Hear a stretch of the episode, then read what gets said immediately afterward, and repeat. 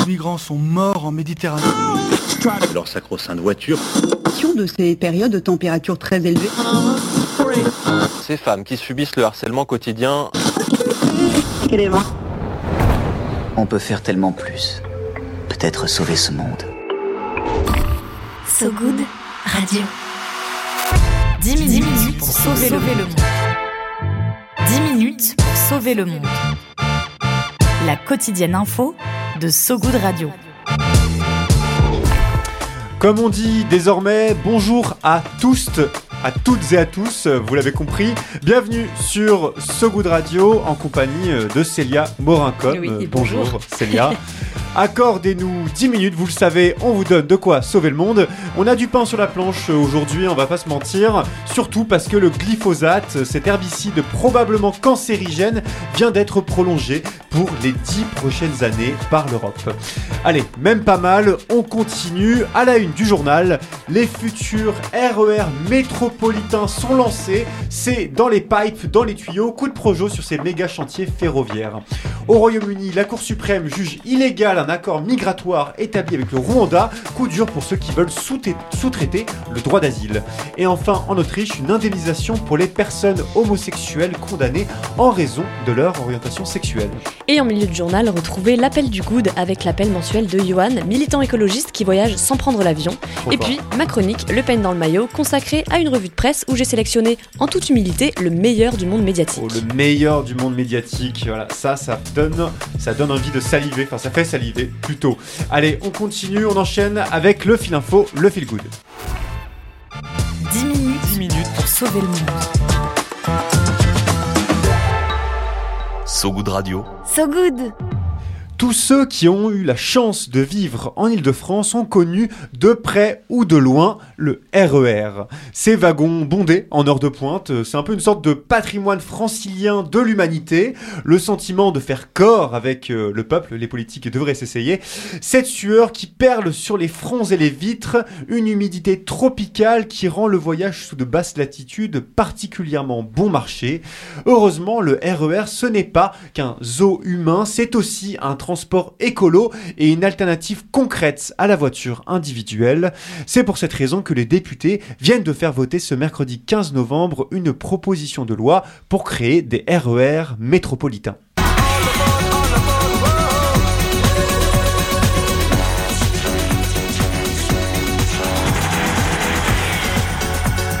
Last Train to Trent Central, c'est le nom de ce morceau que j'ai choisi pour illustrer ce sujet.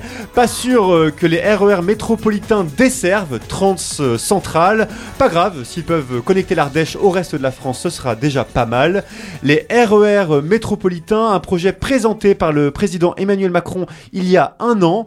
Changement notoire depuis, on ne parlera plus de RER métropolitains, mais de services express régionaux métropolitains, des SERM, histoire de compliquer euh, l'affaire.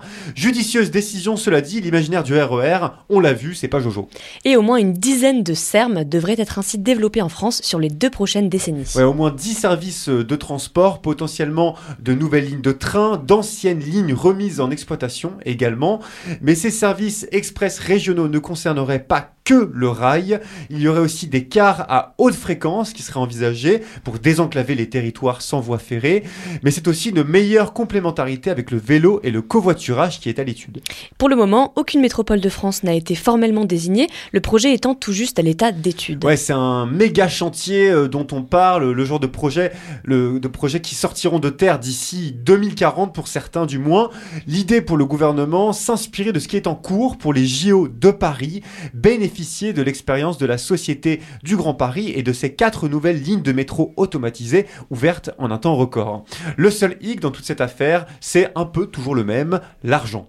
Et oui, le ministre délégué au transport Clément Beaune a annoncé une première enveloppe de 760 millions d'euros d'ici la fin de l'année. À une enveloppe pas loin du milliard, ça semble généreux, mais c'est en réalité à peine de quoi financer les études d'élaboration des futurs réseaux, comme l'explique au journal La Croix Alain Roux, membre de la Fédération d'usagers des transports.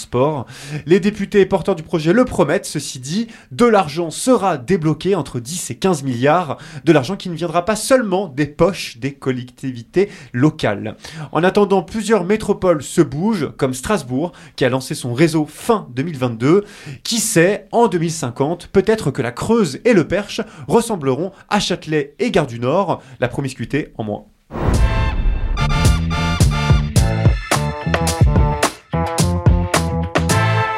On passe de la France au Royaume-Uni où la Cour suprême a déclaré ce mercredi 15 novembre illégal le partenariat migratoire conclu entre le Royaume-Uni et le Rwanda. Ce pacte migratoire, il prévoyait de transférer les demandeurs d'asile du Royaume dans le pays d'Afrique centrale afin que leurs demandes soient évaluées là-bas et non plus au Royaume-Uni, qu'elles soient évaluées là-bas à Kigali, la capitale. Une façon pour le Premier ministre britannique Richie Sunak de dissuader les migrants de traverser la Manche sur des bateaux de fortune, notamment depuis Calais. Mais la Cour suprême britannique est intervenue. Le partenariat migratoire avec le Rwanda est illégal. Ouais, en cause, c'est le risque réel pour les réfugiés d'être renvoyés dans leur pays d'origine par les autorités rwandaises qui est pointé du doigt, même si leurs demandes d'asile sont justifiées. Selon un rapport de l'Agence pour les réfugiés de l'ONU, le régime d'asile rwandais présente des risques avérés de refoulement des personnes en quête d'asile, ce qui va à l'encontre du principe de non-refoulement, de non-refoulement inscrit dans le droit britannique. Coup dur pour le gouvernement, donc, dont le partenariat avait été signé en 2022 entre l'ancien Premier ministre Boris Johnson et Paul Kagame, le président rwandais. Ouais, c'est un revers pour le Premier ministre actuel, Richie Sunak, qui avait promis l'année dernière de stopper les small boats avant qu'ils arrivent sur les côtes britanniques. Rien qu'en 2022, plus de 46 000 personnes sont arrivées en embarcation de fortune sur les côtes du Kent, au sud-ouest de Londres. Mais la décision de la Cour suprême est basée sur des faits majeurs, le Rwanda ayant été à plusieurs reprises accusé d'assassinat extrajudiciaire et d'un manque d'indépendance de sa justice. Une façon pour la Cour suprême de refuser la sous-traitance du droit d'asile aux pays en développement et de repenser ce que les politiques migratoires disent des droits de l'homme dans notre société.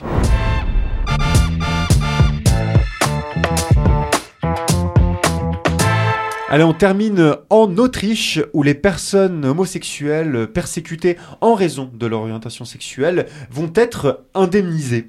Une réhabilitation pour les milliers de personnes condamnées parce qu'homosexuelles, une réalité sombre pour l'Autriche dont la loi permettant encore la condamnation jusqu'en 2000 vient de passer. Après la dépénalisation, au moins 26 000 sentences ont été prononcées, principalement envers des hommes. Pourtant, en Autriche, la dépénalisation des relations entre personnes de même sexe, elle date de 1971. Pendant 30 ans, des exceptions juridiques discriminatoires ont été maintenues. Et même après la dépénalisation, au moins 26 000 sentences ont été prononcées, principalement envers des hommes, rappellent les autorités. Ouais, 26 000 sentences, c'est énorme. Et au total, 11 000 personnes pourraient désormais être indemnisées si elles se manifestent. C'est en tout cas ce qu'a affirmé lors d'une conférence de presse à Vienne la ministre de la Justice Alma Zadic. Les peines seront effacées des casiers. 3 000 euros seront versés à chaque victime, ainsi que 1500 euros supplémentaires pour chaque année d'emprisonnement. Une compensation financière qui ne pourra pas effacer la souffrance, rappelle la ministre, mais qui rappelle la responsabilité de l'État. Ouais, la loi d'indemnisation devrait être adoptée, elle, euh, par le Parlement d'ici la fin de l'année, avec une mise en vigueur pour février 2024. Un travail de fond pour l'Autriche, profondément affecté par le nazisme anti-LGBT d'Adolf Hitler, puis par l'hostilité de l'Église catholique. La légalisation du mariage homosexuel en 2019, suite à une décision de la Cour suprême, est devenue le symbole d'une Autriche progressiste, le mariage de même sexe faisant désormais largement consensus dans l'opinion publique.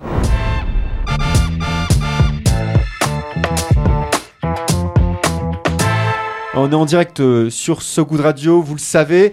L'actu du jour, euh, elle est terminée pour ce info, mais on continue avec euh, notre ami Johan qui voyage en Inde, pas en avion, mais en train, visiblement. Tout à fait.